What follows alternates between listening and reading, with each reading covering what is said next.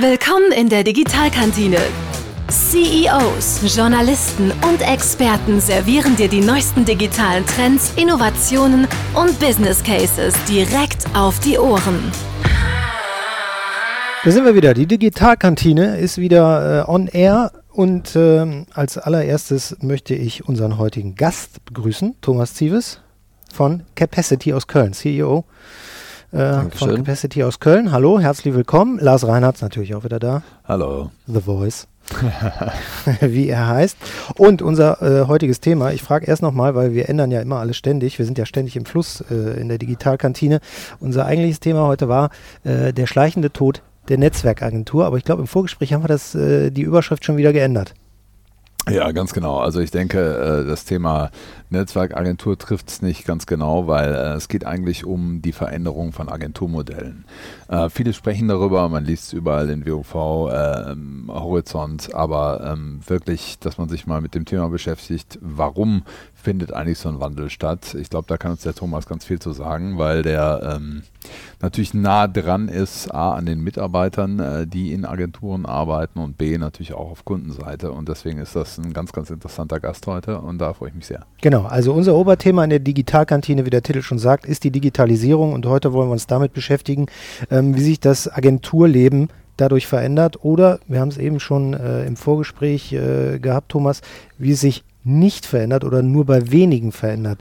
Also der Standpunkt, den wir hier heute vertreten, ist, dass die klassische Agentur, wie man sie von früher kennt, äh, langsam aber sicher äh, vom Aussterben bedroht ist oder äh, aussterben wird. Vielleicht erklären wir erst nochmal, wie war das Agent klassische Agenturleben vor zehn Jahren?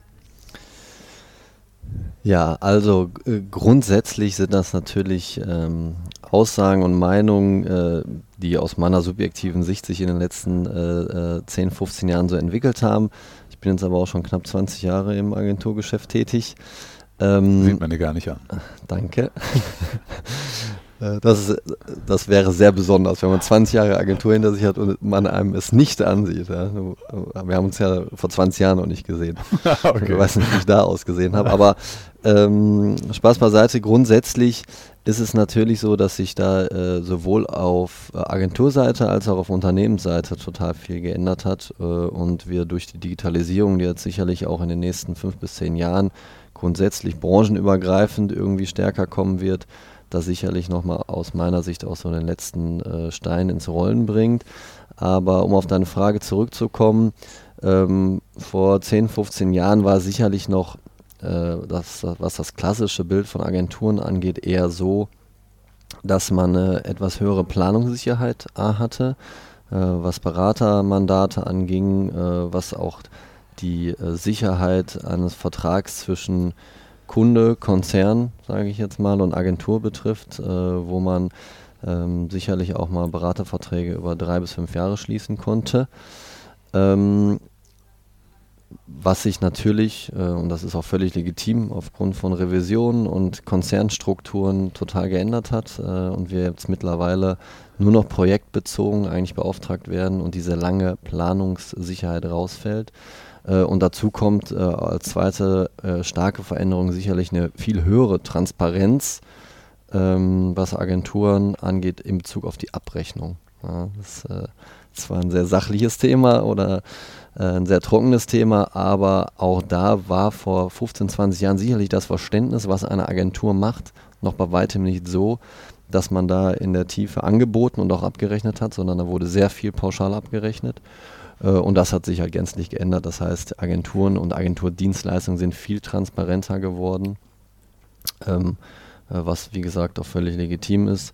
Äh, aber dadurch ähm, ja, Planungssicherheit, um, um auf gut Deutsch zu sagen, auch die Margen sind da einfach transparenter und schwieriger geworden. Der Markt äh, einfach transparenter in der Hinsicht. Aber äh, beim Thema Planungssicherheit da nochmal äh, ganz wichtig dazu zu sagen, für den Agenturbetreiber dann hat das eben auch Auswirkungen aufs Personal dass äh, durch diese Planungssicherheit von drei bis fünf Jahren, projektbezogen, äh, dann natürlich auch, äh, sage ich jetzt mal, die Festanstellungen sich verändert haben oder ähnliches. Absolut, also ne, Retainer oder Beraterverträge äh, von drei bis fünf Jahren haben einem ja irgendwie immer die Legitimation gegeben, auch entsprechend sich ein Team aufzubauen und das auch langfristig aufzubauen. Ähm, das ist halt heutzutage schwierig, sodass äh, viele der großen Agenturen eigentlich sich einen Grundstamm aufbauen äh, an Personal, was sie äh, aus ihrer Sicht wirtschaftlich für das kommende Jahr verantworten können, wo sie einigermaßen Planungssicherheit haben.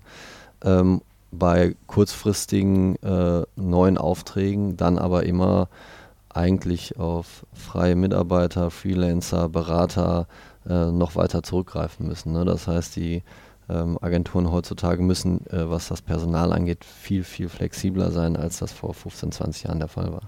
Und man muss ja auch sehen, ähm, trotz der Planungssicherheit äh, gibt es ja immer so die ähm, Geschichten ums Agenturleben, dass halt viele, viele Stunden gearbeitet werden, dass die Leute wenig Work-Life-Balance haben. Ähm, das heißt, diese Agenturen wurden auch sehr, sehr profitgetrieben ähm, gemanagt. Und ich glaube, das ist auch ein Punkt, den natürlich auch Mitarbeiter heute in Frage stellen, oder? Ja, also ne, das ist natürlich äh, ein Punkt, der auch äh, aus meiner Sicht in den nächsten drei bis fünf Jahren, also mittelfristig, die Branche nochmal so ein bisschen verändert wird, weil die Leute, die jetzt nachwachsen, die das Studium gerade beendet haben, ähm, die haben andere Ziele in ihrem Leben, auch wenn es jetzt relativ philosophisch wird, äh, als das vielleicht vor 15, 20 Jahren oder auch in unserem Jahrgang noch war, ähm, wo Karriere auch einen hohen äh, Statuswert hatte oder ein Statussymbol war. Ähm, das ändert sich im Moment total. Ne? Also ähm, äh, durch die Digitalisierung ist vieles sehr viel schnelllebiger und die, die, das Thema Work-Life-Balance, Experiences, viel erleben im Leben, ja, das mit möglichst vielen auch zu teilen, äh, digital, ähm, kriegt eine Riesenpriorität. Ja. Das heißt, äh, es ist nicht mehr das Wichtigste, den geilsten Job zu haben, ein großes Auto zu fahren und richtig viel Geld zu verdienen, sondern äh, es ist eigentlich das neue Statussymbol, ähm, gute Work-Life-Balance zu haben, in kurzer Zeit ähm, äh, vielleicht äh, spannende Projekte zu machen und Geld zu verdienen, um dann aber vielleicht auch viel zu reisen, viel von der Welt zu sehen ähm, und diese, diese Experience mit seinen Freunden und seiner Community und seinen Social Media Followern zu teilen. Ja, das heißt, ähm, äh, die, die Arbeits- Platzmodelle müssen sich da aus meiner Sicht auch total äh, an, an, an diese Personal- oder an diese Zielgruppe äh, anpassen. Tun sie es denn schon oder tun sie es nicht? Also passen sich die Agenturen jetzt tatsächlich an, wenn wir auch die Folge nennen wollten, das Aussterben der klassischen, ja. tun diese klassischen Agenturen, äh, gehen die diesen Weg jetzt durch die Digitalisierung oder wie ist die Situation? Ich kann dir nicht sagen, warum sie es nicht tun. Es ist für mich überhaupt nicht nachzuvollziehen. Also ja. tun es nicht Aber, überwiegend. Äh, also es gibt äh, kaum Agenturen, wo ich irgendeinen Änderungsprozess äh, wahrnehme. Äh, das ist für mich, wie gesagt, überhaupt nicht nachzuvollziehen, weil die Agenturen, gerade die Top-Agenturen, müssen sich tagtäglich ihren Kunden gegenüber in Kreation, Kreativität und Neuerfinden äh, immer wieder behaupten, aber ihre eigenen Hausaufgaben, und zwar sich da zukunftsträchtig aufzustellen, das kriegen sie aus meiner Sicht überhaupt nicht hin, ähm, was für mich ein ganz großes Fragezeichen aufwirft, äh, weil ich es einfach überhaupt nicht verstehe, weil das das Thema Digitalisierung und diese Themen Work-Life-Balance und so weiter auf uns zukommen. Ich glaube, das äh, brauchen wir gar nicht wirklich zu diskutieren. Ne? Und äh, ich sehe auch, ähm, ich bin ja auch bei vielen Kunden unterwegs, da ist es eben auch so, dass die ihre Ressourcen auch selber aufbauen. Das heißt, die engagieren ihre eigenen Social Media Manager, die engagieren streifweise Grafiker oder UX-Designer. Äh, alles Jobs, die äh, früher mal immer Agenturen gemacht haben, werden jetzt äh, streifenweise in den Konzernen auch schon selber gemacht, was ich einen absolut guten Trend finde oder genau richtig finde. Ähm, A ist das natürlich für die Mitarbeiter, die dort anfangen, sehr attraktiv, weil meistens die Zahlungsbedingungen völlig andere sind, als man die in der Agentur äh, eben erreichen oder erzielen kann. Ähm, auf der anderen Seite ähm, äh, gibt es auch vielleicht auch mal eine Gewerkschaft, die sich ein bisschen um Arbeitszeiten kümmert und sowas. Also das ist schon hochattraktiv. Ähm, zweitens halte ich es für einen sehr, sehr guten Trend, weil ähm, äh, diese Aufgaben gehören eigentlich auch ins Unternehmen aus meiner Sicht, weil ähm, ein Unternehmen viel schneller reagieren kann, viel schneller Projekte äh, auf die Straße bringen kann, wenn die Leute in-house sind. Man sieht das auch so ein bisschen an so einem Trend, dass äh, große Agenturen eben auch äh, wie, wie äh, Anthony zum Beispiel mit Mercedes halt äh, wirklich Kooperationen machen. Mercedes und Anthony, das ist eine äh, Inhouse-Agentur, nennt man das, äh, wo wirklich Mercedes halt sich die kreativen Leute reingeholt hat. Apple hat das schon vor Jahren gemacht, ihre eigene Werbeagentur gegründet und machen ihre Spots und ihre ganze Kommunikation auch selber. das sind halt Trends, die zu sehen sind im globalen Markt und ähm, da wird es auch weiter hingehen, allein wegen der Geschwindigkeit. Wer mal wie ich oder Thomas erlebt hat, wie lange Abstimmungsprozesse dauern, bis man bestimmte Projekte einfach äh, äh, umgesetzt hat, der äh, weiß ganz genau, dass das eine Entwicklung ist, die äh, voranschreiten wird, weil äh, ich erlebe viele, viele gute Manager in Unternehmen, die daran verzweifeln, dass ihre Projekte so lange dauern und sie es nicht fertig kriegen und äh, die suchen nach Prozessen, wie kann ich Sachen beschleunigen, wie kann ich schneller werden, wie kann ich günstiger werden, weil es ist natürlich auch äh, so, dass äh, streifenweise für kleine Social-Media-Produktionen oder Filme wirklich solche Budgets aufgerufen werden, äh, dass man mit den Ohren schlackert, um es mal so zu sagen. Und äh, für uns war das nie, ähm, in unserem Fall war das nie relevant, weil, weil wir uns natürlich auf Leistungen konzentrieren, die eben nicht sogenannt Commodity sind, also Handelsware nenne ich das mal, äh, sondern die eben äh, ein Spezialgebiet abdecken, wofür man wirklich Spezialisten braucht. Und äh, da sehen wir unsere Handlungskompetenz und unsere Zukunftsfelder und äh, da auch Unternehmen zu beraten, wie man eben spezielle Dinge, die man vielleicht im Bereich der Digitalisierung braucht, auch realisieren kann. Äh, da sehe ich eigentlich unsere Stärke. Deswegen hatten wir immer nur Projektgeschäft. Wir hatten solche Retainer gar nicht. Und ähm, wir fühlen uns auf diesem Gebiet auch sehr, sehr wohl, weil es zwingt uns auch dazu, wirklich äh, spezielle Dienstleistungen anzubieten und dem, dem Markt einen Schritt voraus zu sein.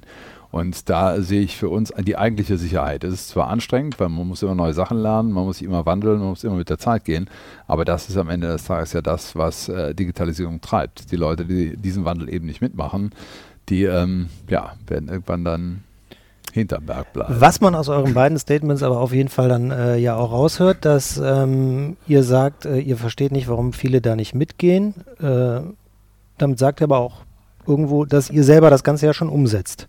Vielleicht ähm, kannst du ja nochmal äh, erklären, äh, A, was eure Agentur macht und B, wie ihr dann mit solchen Themen wie Work-Life-Balance umgeht und äh, wie leicht euch dann vielleicht auch äh, im Gegensatz zu anderen dann wahrscheinlich, setze ich jetzt mal voraus, das Recruitment oder so äh, gelingt. Ja, also ähm, wir sind schon ähm, relativ großer Spezialdienstleister in unserer Branche. Das heißt, wir kommen klassisch sehr stark äh, aus dem Bereich äh, der Live-Kommunikation, übergreifend kann man sagen Marketingagentur. In jedem unserer Projekte ist natürlich auch das Digitalisierungsthema äh, integriert äh, bei allen Kampagnen. Ähm, und wir haben uns eigentlich die Nische gesucht, ähm, genau dieses temporäre Beiboot der großen Agenturen zu sein, wenn sie Personalengpässe haben. Ja, das heißt, klassisch in Pitch- oder Angebotshochphasen äh, zu supporten, ähm, aber auch in Projektumsetzungshochphasen, wo die Agenturen ähm, durch kurzfristige Aufträge mit ihrem eigenen Personal äh, nicht mehr äh, mit ihren Ressourcen auskommen. So. Ähm, das Ganze arbeitsrechtlich abgesichert, äh, weil das ist äh, ein zweites großes Thema, dass ähm, ja, äh, Scheinselbstständigkeit, Sozialversicherungsabgaben und so weiter in Kombination mit Freelancern und freien Mitarbeitern ähm, immer arbeitsrechtlich einfach sauber sein muss. Ähm, und das bieten wir letztendlich äh, europaweit äh, für Agenturen jeglicher Größenordnung an. So. Ähm, das, was es besonders macht, ja, ähm, ist, dass wir gerade beim äh, äh im, zum Thema Recruitment uns von Anfang an gesagt haben, wir wollen eigentlich nur mit den Besten der Besten ähm, hausieren gehen äh, äh und unseren Kunden anbieten. Äh, und wie bekommt man die besten Mitarbeiter? Indem man sich halt zukunftsträchtig aufstellt. Ne? Das kann ich an pragmatischen Beispielen mal äh, darlegen.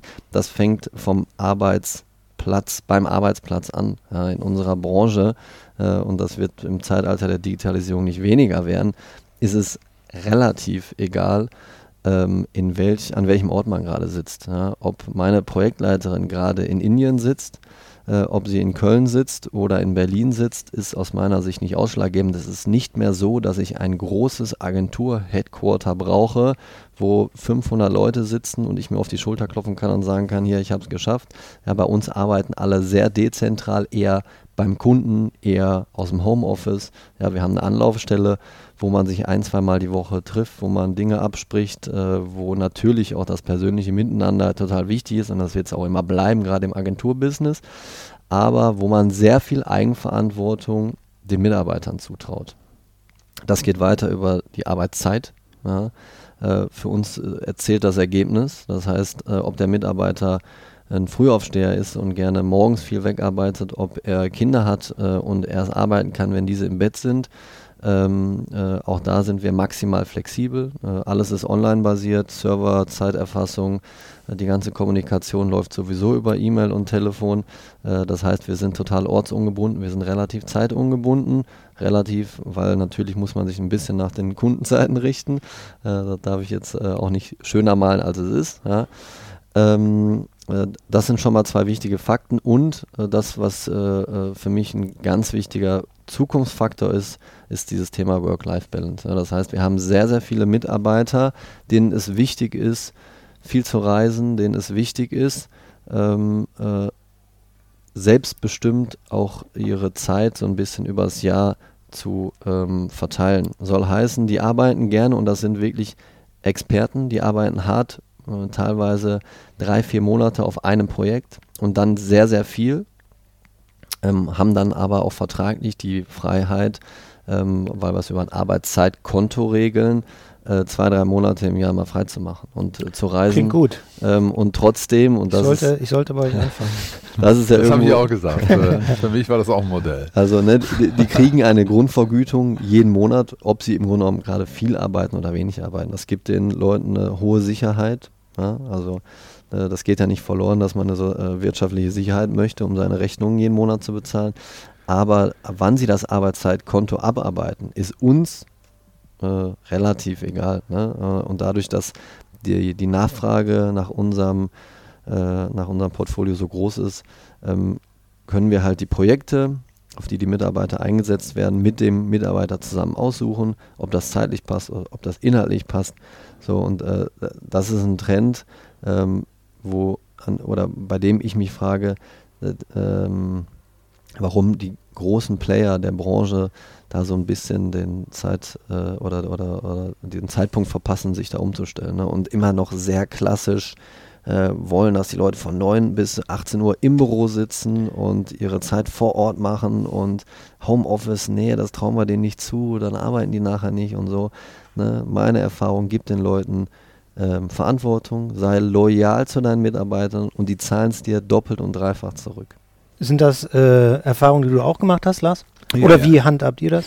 Ja, wir haben natürlich jetzt nicht die Möglichkeiten, die Thomas da hat, weil wir äh, natürlich eine andere Projektlage auch haben. Allerdings können bei uns die Leute natürlich auch Homeoffice machen, wenn sie das gerne machen möchten und haben auch eigentlich alle Freiheiten, äh, die sie sich einfach nehmen können. Wenn sie sagen, ich bleibe mal irgendwie zwei Stunden in der Mittagspause, dann ist das so. Ähm, also ich bin auch der Letzte, der da irgendwie äh, hinterher ist. Ähm, klar müssen alle ihre Aufgaben schaffen, müssen ihre Themen schaffen, aber wir versuchen eben auch äh, maximale Freiheit einzuräumen. Es ist bei uns halt so, dass, dass natürlich äh, ähm, Kunden doch jemanden erwarten in der Agentur zwischen äh, 9 und 18 Uhr. Ähm, aber das handeln, äh, handeln wir eigentlich sehr, sehr flexibel. Also äh, wir haben damit eigentlich bisher noch keine Beschwerden von Mitarbeitern oder sowas. Und äh, wir haben äh, lange Verweildauer unserer Mitarbeiter bei uns. Das ist super, da freuen wir uns total drüber. Das heißt, irgendwas müssen wir richtig machen. Und wir bemühen uns natürlich auch durch das Mittagessen, was hier gekocht wird für uns und dass es ein bisschen Service gibt und dass eben alles ähm, Käffchen hier und mal einen Kuchen und mal sowas. Ähm, einfach das Leben so angenehm wie möglich zu machen, weil äh, ich denke, die Arbeit ist schon hart genug und was wir halt tun können als Arbeitgeber, ist halt äh, ähm, ja zu versuchen, dass wir das was angenehm gestalten. Ja, klingt auf jeden Fall beides intelligent, klingt äh, irgendwo ja modern, zeitgemäß. Ähm, worin seht ihr denn den Grund, dass es so wenige umsetzen? Weil einfach, Ja. wir haben es eben schon im Vorgespräch angesprochen, momentan der Druck nicht da ist, wegen der sehr guten wirtschaftlichen Situation sich zu verändern oder warum? Wenn, du- wenn du magst, äh, antworte ich kurz aus meiner Sicht. Ähm, ich glaube, dass es vor allen Dingen damit zusammenhängt, dass du äh, bei Netzwerkagenturen und großen Agenturen ähm, einfach ähm, Investoren hast, ja, die einfach sehr, sehr viele Agenturen einfach kaufen und die zu einem Netzwerk bündeln, wo es rein um Profitzahlen geht. Und äh, das macht die Sache schon mal deutlich schwieriger. Hier ist es so, Thomas wie auch ich können diese Entscheidungen treffen. Wir haben die Möglichkeit zu gestalten und da gibt es auch noch sicherlich einige inhabergeführte Agenturen, die aus meiner Sicht da sicherlich äh, die besseren Möglichkeiten haben, sowas zu machen, wo auch einige sicherlich sehr moderne Konzepte umsetzen, aber gerade im Bereich Netzwerkagenturen, das ist halt ähnlich wie mit Konzernen, äh, die haben halt wenig Handlungsspielraum. Die müssen Profite bringen, die müssen Zahlen bringen und gerade in einer Zeit, wo, wo ähm, Agenturen immer mehr unter Preisdruck geraten, ich erlebe es ja auch selber, dass in vielen Bereichen sehe ich das ja auch, dass äh, ähm, große Netzwerkagenturen auf einmal gegen kleine Agenturen pitchen, die Filme machen, die ein Zehntel davon kosten. Und das ist ein Druck, mit dem man muss man sich heute auseinandersetzen, weil es gibt ja auch eine absolute Liberalisierung der Mittel, weil wir haben ja ein, äh, früher konnte man TV-Spot wirklich tatsächlich nur mit einer riesengroßen Crew und teurer Kamera und allem drehen. Äh, mittlerweile gibt es fantastische Sachen, die, die für ganz kleine Markt produziert werden, die aber von der Idee, von der Story so cool sind und die kosten ein Zehntel. Und äh, das ist eben so ein Punkt, Kreativität liberalisiert sich eben durch Digitalisierung. Die Mittel werden billiger, das heißt, Leute mit guten Ideen können auf einmal gegen einen großen Player äh, im Markt anbieten. Und das gab es vorher natürlich noch nie. Und ähm, das ist, glaube ich, einer der größten Wandelfaktoren im Agenturgeschäft, würde ich sagen. Ja, ich würde das gerne um eine, einen Punkt noch ergänzen, beziehungsweise gebe dem Lars mit dem, was er sagt, zu 100% recht. Das ja. ist schon mal gut. ähm, aber ähm, äh, ne, wir müssen es ein bisschen weiter noch durchdenken. Also ja, gerade die großen Netzwerkagenturen sind alle Investoren getrieben und total auf Profit und Rentabilität aus. Ähm, das ist für Investoren, äh, äh, das ist ja auch völlig legitim. Aus, aus deren Brille und aus deren Sicht kann ich das natürlich verstehen. Ähm, dazu kommt aber, dass äh, der Kundenkreis, und jetzt nehmen wir mal die großen Konzerne, ähm, das, was, was wir als Inhaber äh, von Inhaber geführten Agenturen ähm, äh, einführen und äh, ne, mit in die nächsten Jahre mitnehmen mit, wollen, das funktioniert natürlich alles nur, wenn äh, diese Verantwortung auch den Mitarbeitern gegenüber ähm, den Kunden und Konzernen klar ist. Also, ne, äh, das heißt, wenn äh, ein, eine, eine äh, Agentur ähm, kann sich noch so äh, äh, mitarbeiterorientiert aufstellen, wie sie will, wenn der Kunde nur nach Profit und Marge geht, also die großen Konzerne, dann geraten die äh, großen Agenturen so unter Druck, aufgrund ihrer Investoren wiederum, dass äh, sie da einfach überhaupt gar keinen Spielraum haben, sich äh, da modern aufzustellen. Ne? Soll heißen, ähm, die Konzerne werden ja auch selber immer äh, ähm, äh, profitorientierter. Es kommt vor teilweise, ähm, gerade jetzt auch in der Automobilbranche, dass Marketing-Etats, ja, wo ein Konzept, eine Kreation, ein kreativer Grundgedanke hintersteckt, per Online-Auktion an Agenturen vergeben wird. Ja. Und da entscheidet final der Preis, der um 12 Uhr digital eingegeben wird. Ja. Und da stelle ich mir dann äh, als Inhaber, äh, kann ich sagen, ganz ehrlich, möchte ich nicht daran teilnehmen. Möchte ich also ein, eine Netzwerkagentur, die investorengetrieben ist, die muss aber vielleicht an solchen großen äh, Pitches und Etats teilnehmen. Ähm, und da beißt sich dann die, Schwanz, äh, die Katze selber irgendwo in den Schwanz. Ja. Das heißt, dieser Verantwortungsfaktor äh, muss letztendlich auch bei den Konzernen mal irgendwann auf den äh, aufs Tablett kommen und äh, die müssten wir dann natürlich auch mit auf den Weg nehmen, ne? dass man ähm, für eine gewisse Qualität äh, auch an Mitarbeitern und an Personal äh, da ein bisschen das differenzierter betrachten muss.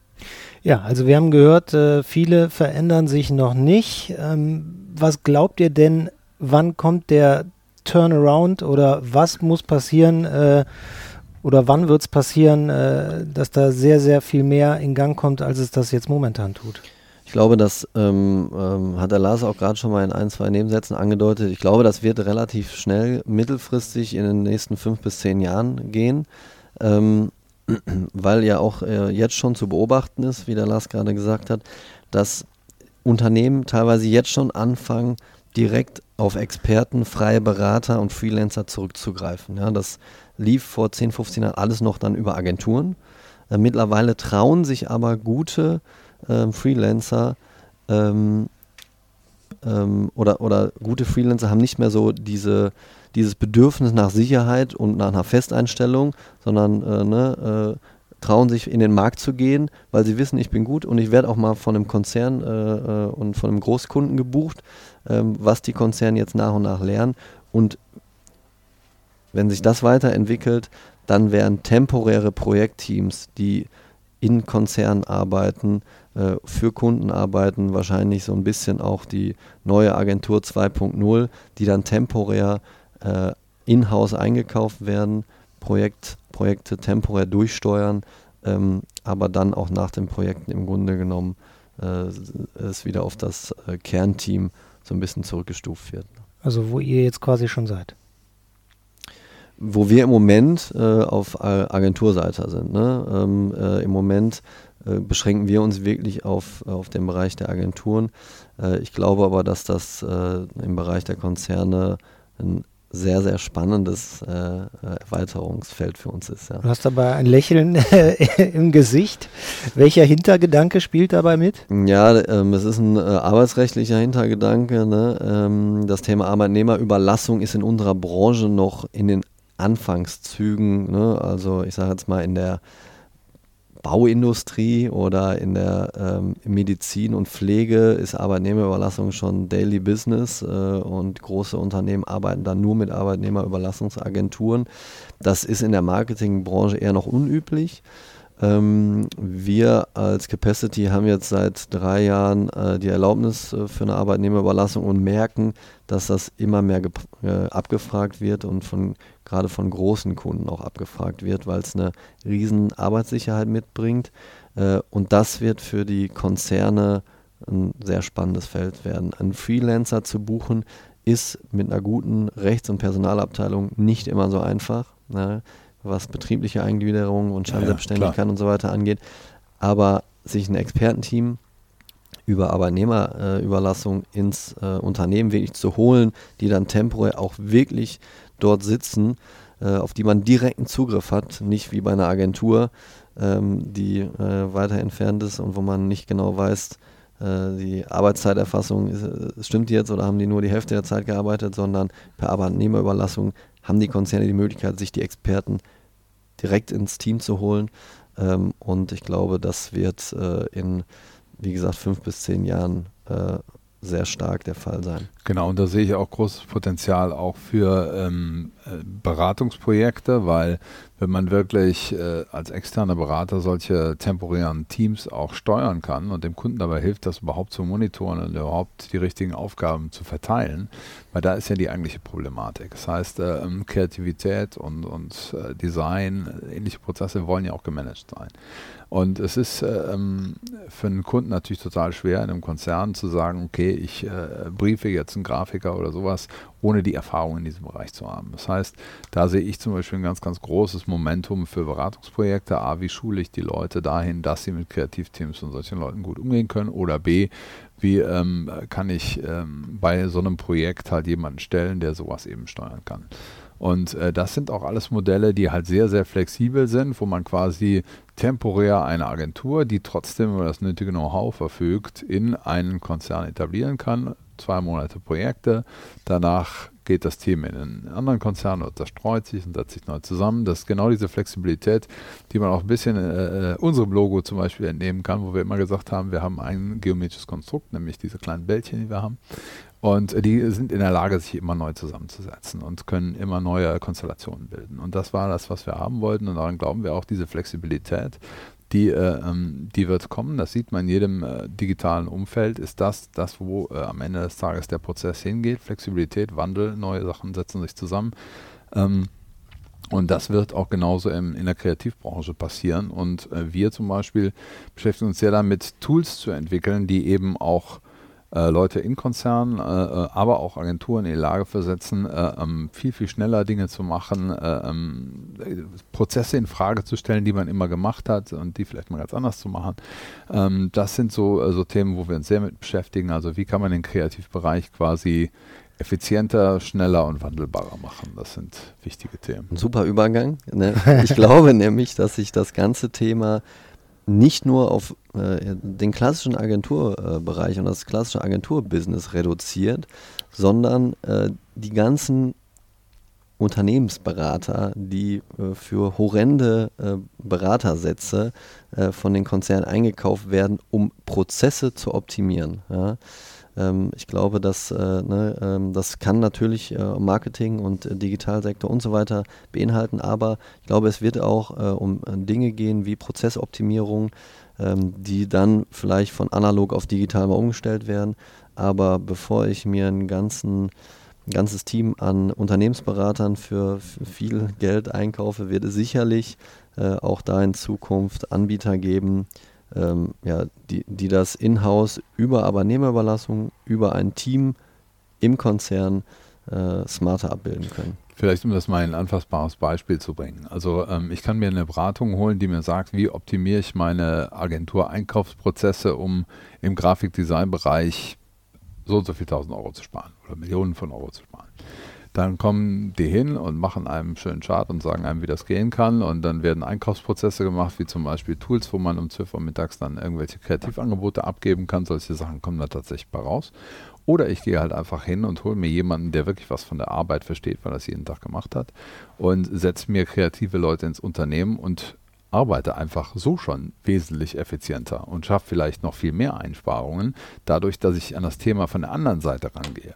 Das heißt, ich mache das Ganze auf der operativen Ebene und nicht nur auf der theoretischen Ebene. Und das ist eine Sache, die die, die Management halt oft äh, hat, dass man, dass man theoretisch Sachen durchdenkt aus der aus der, sag ich mal, Metaperspektive, wo ich oben drauf schaue und sage, gucken, was, was kann ich alles verbessern, welche Prozesse kann ich noch effizienter machen, wo kann ich noch 10 Euro rausholen, anstatt dann zu sagen, so, was ist eigentlich, wenn ich von der ganz anderen Seite komme, was ist das, wenn wir es einfach selber machen? Querdenken. So, genau, querdenken. Einfach mal den, den Prozess von der anderen Seite beleuchten, ja, warum mache ich es nicht selbst? Und das ist so eine einfache Frage, die, wird, die Antwort wird nur nie kommen von jemandem, der das, das aus seiner theoretischen Management-Sicht halt sieht, sondern ihm geht es halt darum, nachher nachweisen zu können, ich habe so und so viel Prozent gespart mit meinem Konzept. Ähm, die andere Seite macht aber das Unternehmen, und das Unternehmen besser und das Leben im Unternehmen besser, weil Sachen schneller gehen, besser sind, die Leute sind vielleicht besser drauf, weil sie ihre Ergebnisse schneller sehen. Ähm, das hat noch, noch ganz, ganz viel mehr Impact. Und ich glaube, dass, dass diese Flexibilisierung des Arbeitsmarktes, ja, da, die Leute verteufeln das immer und sagen, ja, Zeitarbeit und das ist keine Sicherheit und so. Wenn man sich äh, heute mal die Marktentwicklung anschaut, wie sie halt im, im, äh, ähm, ein bisschen aus der, aus der großen Brille zu sehen sind. Ne? Also wo haben wir denn noch Sicherheit in, in Europa und Amerika? Überall kommt auf einmal ein Präsident, macht alles anders. Ja? Wir wundern uns jetzt, aha, haben wir Zölle von einem Tag auf den nächsten. Da hat ja auch keiner mit gerechnet. Und dieser Wandel wird natürlich immer schneller gehen und, und solche Prozesse verändern sich halt nun mal. Und äh, diese, sag ich mal, ich bin jetzt 40 Jahre Angestellter bei der Bank und äh, habe da meine Lehre gemacht, bleib da und äh, dann kriege ich immer die goldene Uhr und äh, gehe in Rente. Ähm, das ist halt ein Modell, ähm, ich glaube, das können wir den, den Leuten, den jungen Leuten heute auch nicht mehr verkaufen. Also das glauben die einfach auch nicht mehr. Ja, rein theoretisch will das ja irgendwie jeder haben eigentlich, diese 40 Jahre Sicherheit, aber Na, im Endeffekt nicht, aber ist es ja auch trotzdem äh, der Horror. Also weil du ich, weißt, du bist eingesperrt quasi, die 40 Jahre. Ja. Ich glaube, wenn wir ähm, jetzt äh, schon Hochschulabsolventen befragen, werden sie diese Frage mit Nein, das möchte ich nicht also ich, ich glaube. Es, gibt, es gab gerade auch noch eine aktuelle Studie dazu. Leider weiß ich jetzt äh, die Quelle nicht, aber die auch gesagt hat, dass äh, junge Absolventen äh, Familienleben und äh, ähm, ja, auch Reisen, was du eben angesprochen hast, tausendmal wichtiger finden als zum Beispiel äh, die fette Karriere und einen dicksten Dienstwagen. Wenn, wenn ich äh, einen Bewerber vor mir sitzen habe und dem sage, pass auf, ähm, ich biete dir einen, eine lange Sicherheit an mit einem unbefristeten Vertrag ähm, und sagen wir mal äh, äh, 4000 Euro brutto, ich will jetzt einfach nochmal konkret werden, und ich biete ihm einen Arbeitsvertrag für ein Projekt an von sechs Monaten ähm, äh, für ein bisschen äh, mehr Geld, weil er nicht so viel Sicherheit hat, nimmt 99,9% den kurzfristigen Vertrag weil äh, die wissen überhaupt nicht, was sie in dem Jahr wollen. Ja? Die, die, die sehen das Projekt, wenn sie Lust haben zu arbeiten und das Projekt gut finden, wollen sie das Projekt machen. Wenn sie danach aber zwei Monate nach Indien wollen, Yoga machen wollen, dann wollen die nach Indien. Und dann die, diese, diese langfristige Sicherheit ist nicht das, was den Reiz äh, für die junge Generation ausmacht. Ja, ich glaube auch, äh, allein die, die Vorstellung, genau zu wissen, an welchem Schreibtisch ich in 20 Jahren sitze, ist, äh, für mich war das immer noch Horrorvorstellung. Also ich konnte mir das nie vorstellen. Äh, zum Leidwesen meiner Mutter, muss ich sagen. Aber ähm, ja gut, das ist, ist halt eben auch eine Sache, die, die äh, natürlich auch individuell ist. Es gibt auch Leute, die brauchen Sicherheit, aber ich finde, es verlagert sich eigentlich dahin, Beständigkeit verlagert sich dahin, wo es, wo es Sinn macht, nämlich in die Familie, in die Freundschaften, in die sozialen Beziehungen, ähm, in auch die Pflege des, des eigenen Körpers und des Seins. Viele investieren, ernähren sich gut, machen Sport und genau da gehört die Beständigkeit auch hin. Aber das Arbeitsleben ähm, ist eine Sache, das mache ich in allererster Linie mal, um meinen Lebensunterhalt zu bestreiten. Und wenn es da flexible Modelle gibt, warum sollen wir die dann nicht nehmen? Ne? Und es ist, äh, wir sind natürlich in der glücklichen Situation, Deutschland geht es fantastisch. Ne? Wir haben äh, nahezu Vollbeschäftigung, alles wunderbar. Das kann sich auch mal wieder ändern. Aber dann sind die Leute meiner Meinung nach auch richtig trainiert, weil gerade wenn die Situationen äh, was schwieriger werden, ist es gut, wenn man die Flexibilität hat und weiß, wie sich Wandel anfühlt, sich schnell auf neue Dinge einstellen zu können. Das ist ja die eigentliche Sicherheit, die man hat. Weil für denjenigen, der 30 Jahre in der Bank gesessen hat, am selben Schreibtisch, wird es sehr, sehr schwer, ähm, wirklich nochmal in ein neues Umfeld einzutauchen. Das ist eine Sache, die muss man sich natürlich dann auch immer äh, ähm, äh, die Frage muss man sich immer stellen, bietet mein Job mir genug Lernfelder und genug Abwechslung, dass ich das Gefühl habe, ich entwickle mich weiter. Weil wenn das irgendwann nicht mehr so ist, dann werde ich wahrscheinlich irgendwann auch Probleme in meinem äh, Marktumfeld halt haben. Das war ein schönes Schlusswort, würde ich sagen. Wenn ich auf die Uhr nämlich schaue, sind wir dieses Mal weit über die halbe Stunde gekommen. Ach du liebe Zeit. Das oder haben wir noch einen, ein wichtigen, Zeichen, einen wichtigen Punkt vergessen? Aus meiner Sicht nicht, nee. Aus meiner Sicht auch nicht. Ja. Danke, Thomas. Danke, Thomas. Danke für euch. Von, danke für die Einladung. Capacity. Und äh, ja, danke natürlich auch an Lars Reinhardt. Äh, spannende Folge. Und wir laden dich dann in fünf bis zehn Jahren nochmal ein, Sehr um zu gerne. schauen, ob deine Aussagen, die du heute getätigt hast, natürlich äh, sich umgesetzt Wenn ich dann noch Inhaber der Agentur bin und nicht bei der Bank arbeite. Oder irgendwo auf Mauritius. Also ich sitzt. glaube, dass sich in fünf bis zehn. Jahren besonders der Bankensektor noch stark verändert hat und da keiner mehr für 30 Jahre eine Festanstellung ist. Aber äh, schauen wir mal. Gutes. Thema für Bis die in, nächste zehn, Sendung. bis in zehn Jahre. Alles klar. Vielen Dank. Tschüss. Die. Digitalkantine.